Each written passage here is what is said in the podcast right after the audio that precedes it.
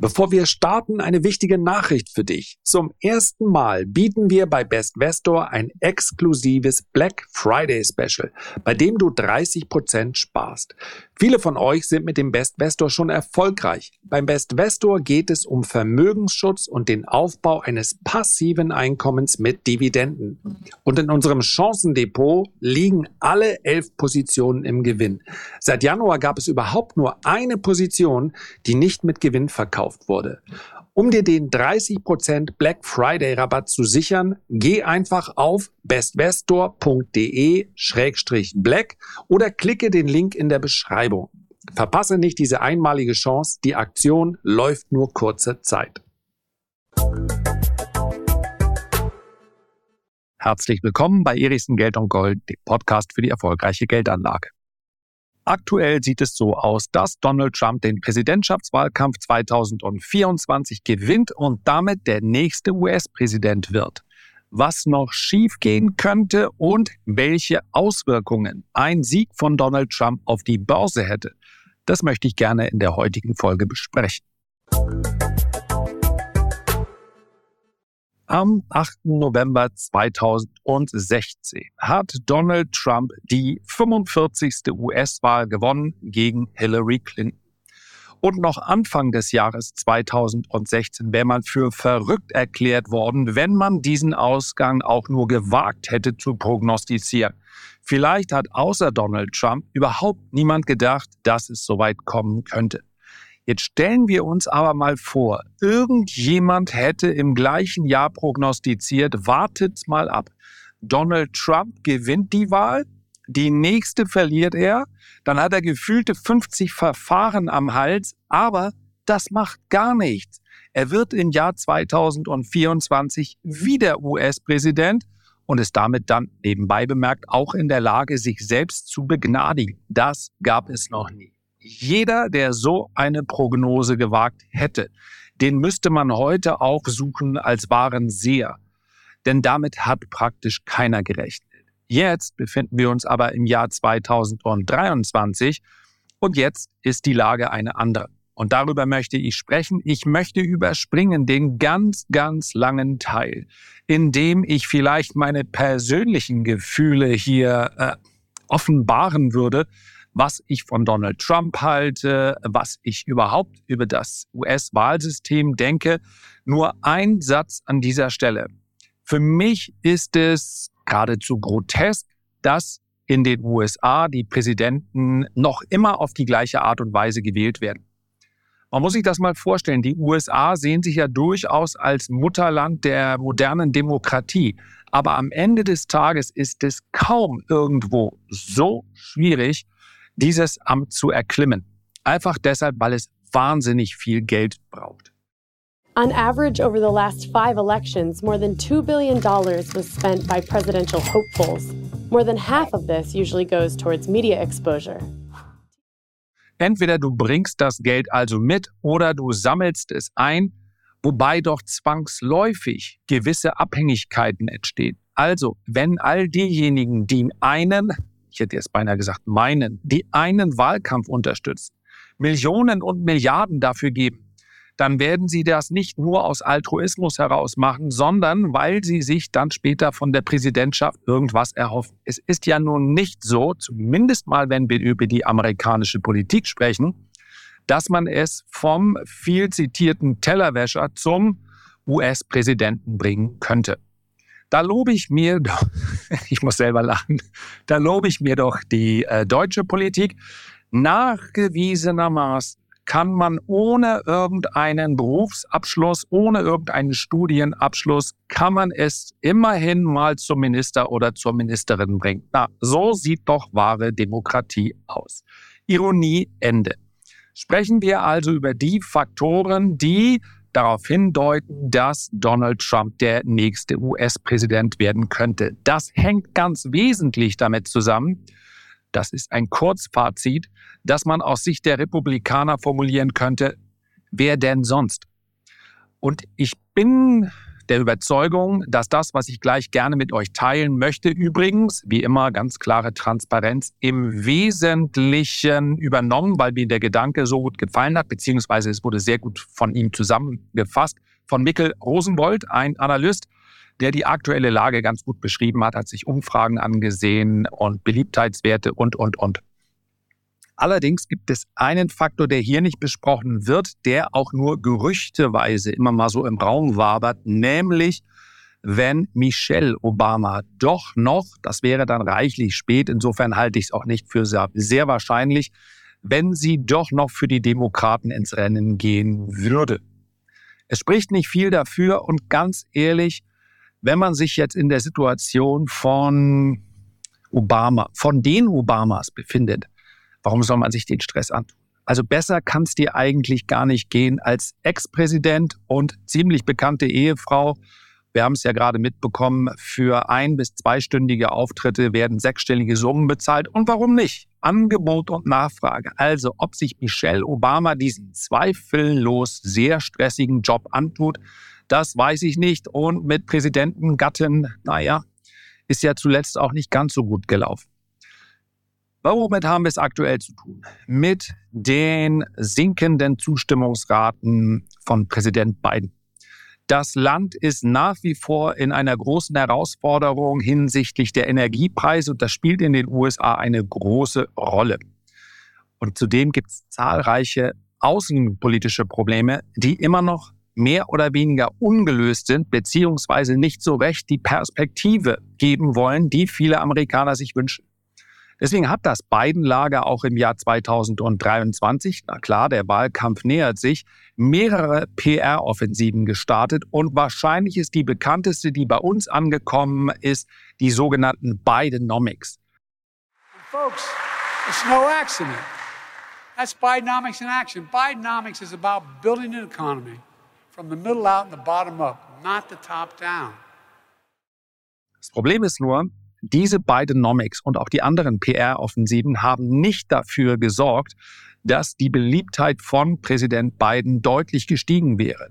Die Zustimmungsrate von 41 Prozent aktuell ist zu diesem Zeitpunkt katastrophal, wenn man das Ganze im Vergleich sieht. Donald Trump lag nämlich eben zu dem vergleichbaren Zeitpunkt 2019, obwohl da seine Beliebtheit quasi auf den Nullpunkt ja, immer Ausgangslage bedenken, zurückgekommen ist, lag sie mit 43,8 Prozent immer noch über der Zustimmungsrate von Präsident Biden aktuell. Und wie wir wissen, Donald Trump ist dann an den Wahluhren, auch wenn er es selber recht publikumswirksam bezweifelt hat, ziemlich deutlich geschlagen worden. Verschlimmernd aus Sicht von Biden kommt hinzu, dass die offensichtliche Nachfolgerung Kamala Harris aktuell bei einer Zustimmungsrate von 36,3 Prozent liegt. Und da kann man kein anderes Urteil wählen, als sie ist praktisch unwählbar. Nicht immer ist ein Vizepräsident beziehungsweise ein designierter Vizepräsident oder Vizepräsidentin entscheidend für den Wahlausgang, aber es bleibt die große Sorge um Sleepy Joe Bidens Alter. Und wenn wir hier dann darüber nachdenken, dass es aktuell, ja, lasst mich nachgucken, 78 Prozent der Amerikaner sind, die sich insbesondere hinsichtlich seines Alters skeptisch äußern, dann wird zwangsläufig wichtig in diesem Gedankenspiel, was passiert, wenn Joe Biden seine Präsidentschaft gar nicht zu Ende führen kann. Aus welchen Gründen auch immer, nennen wir sie mal grob gesundheitlich. Dann käme eben Kamala Harris und die will aktuell kaum jemand. Und damit ist diese Aussicht auf eine Wiederwahl momentan sehr, sehr gedämpft. Die Demokratische Partei und insbesondere Joe Biden haben immer schon einen starken Einfluss auf die schwarze und auf die afroamerikanische Wählerbasis gehabt. Und selbst wenn die selbstregierten Schwarzen aktuell nur 13 Prozent der Wählerschaft ausmachen, ist ihre Unterstützung für die Demokratische Partei immer ein Schlüsselelement gewesen. In jedem Siegesszenario der Demokraten, insbesondere bei Biden war das so. Das ist vielleicht auch der Punkt, von dem, unter dem Donald Trump in Anführungszeichen, sage ich immer, man hat nicht den Eindruck, dass der Mann irgendwie leidet, aber zumindest mal seine Kampagne hat darunter gelitten, dass er natürlich sehr, sehr viele Stimmen mobilisiert hat durch eine gewisse, na sagen wir mal, Politik der Ausgrenzung. Da sich viele Schwarze ausgegrenzt fühlten, haben sie eben Joe Biden, ohne dass er jetzt ein ganz großer menschlicher Favorit von ihnen gewesen wäre, ja, der Obama-Faktor ist natürlich nicht dabei gewesen, haben sie eben dann immer noch das geringere Übel in Form von Joe Biden gewählt. Eine Umfrage aktueller Natur der New York Times legt jedoch nahe, dass Trump nun bis zu 20 Prozent, Entschuldigung, der schwarzen Stimmen auf sich ziehen könnte. Und diese Verschiebung um acht, in etwa sieben bis acht Prozentpunkte mag nicht nach viel klingen, aber besonders in den wichtigen Swing States macht sie einen beachtlichen Anteil der Gesamtstimmen aus. Die Swing States sind die, die mal so, mal so wählen, bei denen also nicht mehr oder weniger von vornherein klar ist, wer hier gewinnt. Ich möchte nicht zu lange darauf eingehen, aber wenn ihr Lust habt, schaut euch das gerne nochmal an, separat. Es geht hier eben nicht um direkte Stimmen, sondern äh, es geht um Stimmen in einem Bundesstaat und dann um die Wahlmänner. Je mehr Wahlmänner, desto wichtiger der Staat. Und bei einigen Swing States, und wir werden gleich über einen sprechen, spielt das eben eine große Rolle, was sich hier kurzfristig verändert. Und da reichen schon manchmal ein, zwei Prozentpunkte, wie die beiden letzten Wahlen deutlich gezeigt haben. Das heißt also, wir haben einen Punkt, dass wenn Trump jetzt die aktuellen 20 Prozent bei den Stimmen der Schwarzen halten kann, dann ist das ein riesiger Schritt, um wieder ins Weiße Haus zurückzukehren. Der obige Trend, den ich jetzt gerade besprochen habe, der berücksichtigt noch nicht den Effekt, der noch zusätzlich kommt von Robert F. Kennedy. Es ist unsicher, welchen Einfluss er auf schwarze Wähler hat. Aber sein, dann nennen wir ihn das mal Anti-Establishment, sein direkter, sehr, sehr guter Story-Erzähler. Also wer Lust hat, gibt mal das ein. Man merkt, das liegt so in der Familie. Ähm, jemand, der Bilder zeichnen kann mit Worten, das ist eine ganze Menge wert. Und damit hat er insbesondere im afroamerikanischen Süden Stimmen gewonnen. Kennedy hat sich jetzt allerdings aus der demokratischen Nominierung zurückgezogen. I'm here to declare myself an independent candidate.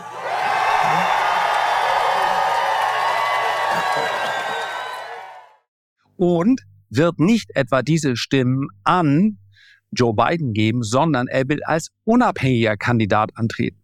Das heißt, diese Stimmen, die sonst häufig auf den Präsidenten, auf den demokratischen Kandidaten fallen, die fallen in diesem Fall nicht äh, Joe Biden zu, weil eben Kennedy selber sie behält. Und beziehungsweise weil er als unabhängiger Kandidat antreten will. Diese Drittkandidaten sind in den vergangenen Wahlkämpfen nicht mehr als ein kleiner Störfaktor gewesen. Aber Umfragen deuten darauf hin, dass Kennedy eben sehr viele dieser, ihr versteht es richtig, wenn ich das so pauschal sage, schwarzen Stimmen abzieht. Es gab also eine Umfrage zum Beispiel, dass Kennedy bei den unter beziehungsweise bei den 18 bis 34-Jährigen 38 Prozent aller Stimmen bekommen würde. Und das zieht natürlich sowohl Stimmen von Biden als auch von Trump ab. Aber da Biden in dieser demografischen Gruppe eigentlich mit 55 zu 45 Prozent führt, trifft es natürlich Biden mehr, wenn beide gleich viele Stimmen abgezogen bekommen. So. Was sorgt also dafür, dass Trump die Wahl gewinnt? wenn Biden diese Swing States verliert. Und das wird passieren, wenn Trump die 20 Prozent der schwarzen Stimmen, die er aktuell hat, behält und B. Kennedy weiterhin 38 Prozent unter den jungen Wählern erreicht. Was kann passieren, beziehungsweise was spricht möglicherweise dafür, dass es anders kommt? Texas. Texas wird langsam zu einem Swing State aufgrund demografischer Veränderung und weil hier der Vorsprung der Republikaner deutlich sinkt. Das liegt an den Einwanderern. Das Bevölkerungswachstum wird Texas 2024 40 Wahlstimmen geben. Also diese Stimmen dieser Wahlmänner. Und das sind die zweitmeisten nach Kalifornien. Kalifornien spielt in der Regel keine Rolle, weil es, wir nennen uns Arnold Schwarzenegger, weil Kalifornien eigentlich ein fester Staat ist für die Demokraten. Wenn Biden es irgendwie gelingt, aufgrund der demografischen Veränderung in Texas, Texas umzudrehen, also dass es kein republikanischer Staat mehr ist, sondern ein demokratischer, dann wäre das Rennen für Trump allerdings schon so gut wie vorbei.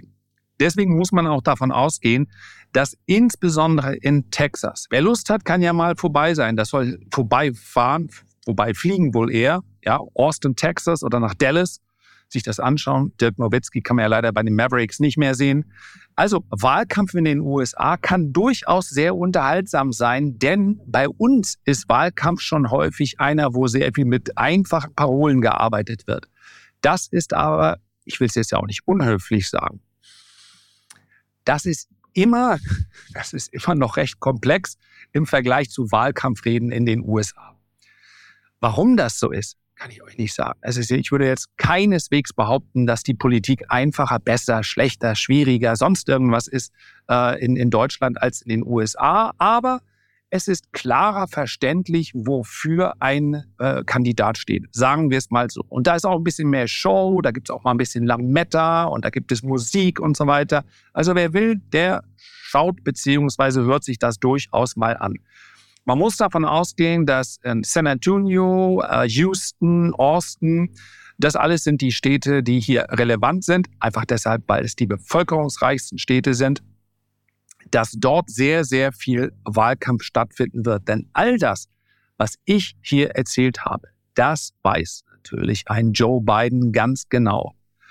Und diese anderen Einflüsse, die sind recht komplex und sie sind wahrscheinlich sehr, sehr schwer umzudrehen für Joe Biden. Natürlich wird er es versuchen, keine Frage. Aber letztlich braucht er Texas. Wenn er Texas bekommt, dann schafft es äh, Joe Biden ist allerdings auch eine Mammutaufgabe. Von daher, wenn wir jetzt mal die Wahrscheinlichkeiten bemühen wollen, dann könnte man sagen, Stand jetzt kann ja noch sehr, sehr viel passieren. Ja? Stand jetzt ist die Wahrscheinlichkeit, dass Donald Trump die Wahl gewinnt bei 75 Prozent. Und das ist schon eine ganze Menge.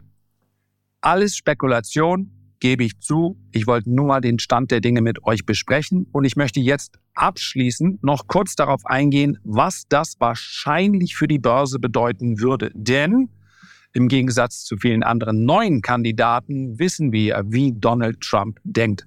Wenn der Mann etwas ist, und ich weiß nicht, ob ich das gut finden soll, bitte immer dran denken, wer sich jetzt sagt, hallo, ein bisschen Neutralität. Nee, nee, der Podcast heißt ja Eris. Ich muss also nicht neutral sein. Ich habe schon gesagt, wie schwer es für mich ist zu ertragen, der Gedanke, dass das wirklich das beste Politikermaterial ist für, das, für den wahrscheinlich wichtigsten Posten auf diesem Planeten. Sleepy Joe und Donald Trump. Ja, es ist vielleicht dann doch die Frage des geringeren Übels, die ich ja auch nicht beantworten muss, weil ich ja schließlich nicht wahlberechtigt bin in den USA. Also lassen wir all die persönlichen Befindlichkeiten weg und schauen auf die Fakten, soweit sie uns vorlegen. Für die Börse könnte ein Präsident Trump positiv sein. Meines Erachtens deshalb, weil Trump mit einer Sache keine Probleme hat und das sind Schulden. Das hat er in seinem privaten Werdegang mehr als einmal bewiesen. Er ist ganz klar in dem Lager, dass er sagt, Wirtschaft muss wachsen. Am Ende sind die ähm, Steuern und die dann dafür sorgen, dass so ein, so ein, so ein Land wie die USA florieren. Von daher macht es Unternehmen und das muss man ja fairerweise festhalten, auch macht es den Bürgern so einfach wie möglich. Es ist davon auszugehen, und auch das ist natürlich ein Wahlversprechen, was Joe Biden so nicht geben kann, weil ja schließlich die letzten vier Jahre in etwa aufzeigen, wie sein Plan aussieht. Äh, ziemlich sicher wird Donald Trump seine Asse erst im Jahr 2024 ausholen. Er wird sagen, eure individuellen Einkommensteuersätze, die sinken. Bam. Und wenn er was verspricht, das muss man ja auch sagen, dann hat er das ein oder andere auch gehalten. Das ist wahrscheinlich das, was ihm bei vielen so sympathisch macht. So dieses Macher-Ding, ja, ich sag das und so mache ich es dann auch. Ich will eine Mauer zu Mexiko bauen, ich baue die Mauer zu Mexiko. Dass Mexiko der wichtigste Handelspartner mittlerweile der USA ist, abgesehen von China, könnte dazu führen, dass die Mauer zumindest nicht höher gebaut wird, ist aber ein anderes Thema. Schulden sind für Donald Trump etwas, mit dem man umgehen kann. Und wir erinnern uns auch seine sehr direkte Einflussnahme auf die amerikanische Notenpolitik. Not, ja, habe gerade gestottert, weil da was fehlte. Notenbankpolitik ist in der Art erfolgt, dass er immer wieder ganz unverblümt gedroht hat. Entweder du machst es so, wie ich es gerade sage, oder es macht ein anderer. Ziemlich sicher wird es ein anderer machen, aber gucken wir mal, am Ende sind diese Ämter doch immer recht krisenresistent. Von daher gehe ich davon aus, dass insgesamt das wirtschaftliche Umfeld ein positives sein wird, wo ich eine klare Branchenverbesserung sehe, ist die Bankenbranche. Und bitte, ich denke, bei all dem, was ich so von mir gebe, wird man ganz schnell eine Assoziation haben, das ist gut oder schlecht. Darum geht's ja nicht. Ja, es geht ja darum, so ja, so realistisch wie möglich hier ein Szenario aufzuzeigen. Ob mir das jetzt gefällt, das lassen wir jetzt mal weg. Ob das sinnvoll ist, ob da eventuell der Bürger drunter leidet oder die Gesellschaft, erstmal geschenkt. Banken werden ziemlich sicher weniger reguliert. Das hat er im Übrigen auch schon angedeutet, dass das aus seiner Sicht viel zu viel ist. Man muss einfach die Wirtschaft florieren lassen. Jetzt kommt normalerweise der Teil in einem viel, viel längeren Podcast, wo man sagt, du musst dann natürlich auch die Frage beantworten, was ist mit denen, die nicht davon profitieren. Denn zwangsläufig wird diese Schere, das war unter Donald Trump sehr klar erkennbar, obwohl er ausgerechnet ja sich die abgeholt hat, die unzufrieden sind, die nicht profitieren vom Boom, haben die trotzdem den Eindruck, sie haben mit ihm Anti-Establishment gewählt. Ein bisschen grotesk, ein bisschen überraschend, aber es ist ja mal, wie es ist.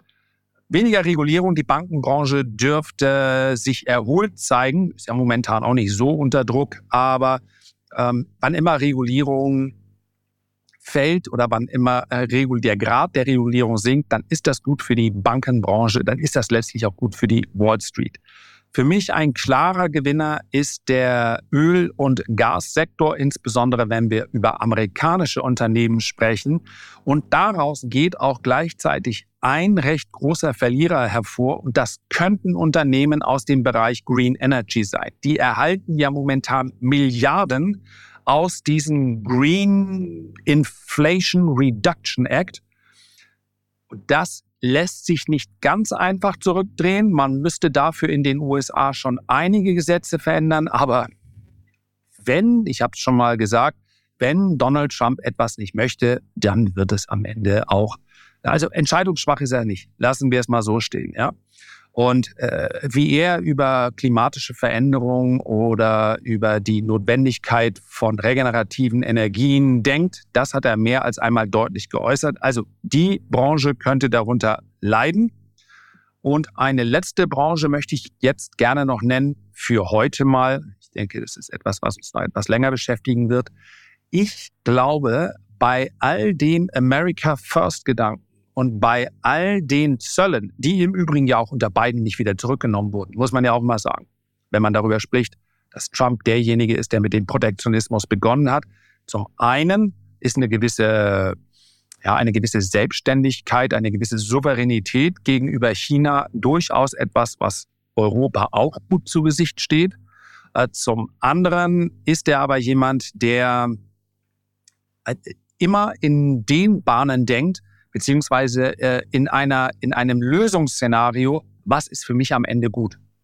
Und wenn das bedeutet, dass man gewisse Beziehungen, die ansonsten vielleicht, naja, aufgrund der gesellschaftlichen Ordnung nicht so gut zusammenpassen, wenn man diese Beziehung wieder auflebt, dann wird er das machen. Kurz gesagt, mit Despoten und Diktatoren oder Autokratien hat Donald Trump keine großen Probleme. Und deswegen wäre meines Erachtens eine überraschende Branche, die davon profitiert. China. Die Abhängigkeiten zwischen den USA und China sind nach wie vor groß. Und ich glaube, dass Donald Trump daran gelegen wäre, dass sich das wirtschaftliche Verhältnis wieder verbessert. Du hast hier natürlich eine Ausgangssituation, bei der schon wenige Worte ausreichen, um ja, für politische Eiszeit zu sorgen. Aber wir wissen es doch. Im Head-to-Head -Head, eins zu eins kann er mit solchen Leuten ganz gut umgehen. Und im Gegensatz zu allen, wahrscheinlich allen US-Präsidenten, die bisher die USA mit ihrer Präsidentschaft beglückt haben, fragt Donald Trump auch meistens nicht nach. Das heißt also, wenn er sagt, für uns ist es besser, wenn wir mit China ein gutes Verhältnis pflegen, dann wird er nicht die Herrscher von Analysten, Consultingfirmen und anderen Beratern hinzuziehen, sondern dann wird das gemacht. Dieses Handfeste ist sicherlich das, was überhaupt dafür sorgt, dass Donald Trump heute sich immer noch berechtigte Hoffnung darauf machen darf, wieder US-Präsident zu werden. Für mich ist das Ganze eine Art von Schauspiel, an dem ich natürlich indirekt auch teilnehme. Denn wenn der mächtigste Staat auf diesem Planeten mit der größten Militärmacht am Ende einen Präsidenten hat, bei dem man immer auf Überraschung gefasst sein muss, dann betrifft mich das auch indirekt. Aber an dieser Stelle ging es mir erstmal nur um die Wahrscheinlichkeit, dass Donald Trump wieder gewählt wird. Und ja, aus Sicht eines Aktionärs, vielleicht nur aus Sicht eines Aktionärs, ist das auch nicht unbedingt ein Grund zur Sorge. Herzlichen Dank für deine Aufmerksamkeit. Ich freue mich, wenn wir uns beim nächsten Mal gesund und munter wiederhören. Bis dahin alles Gute, dein Lars.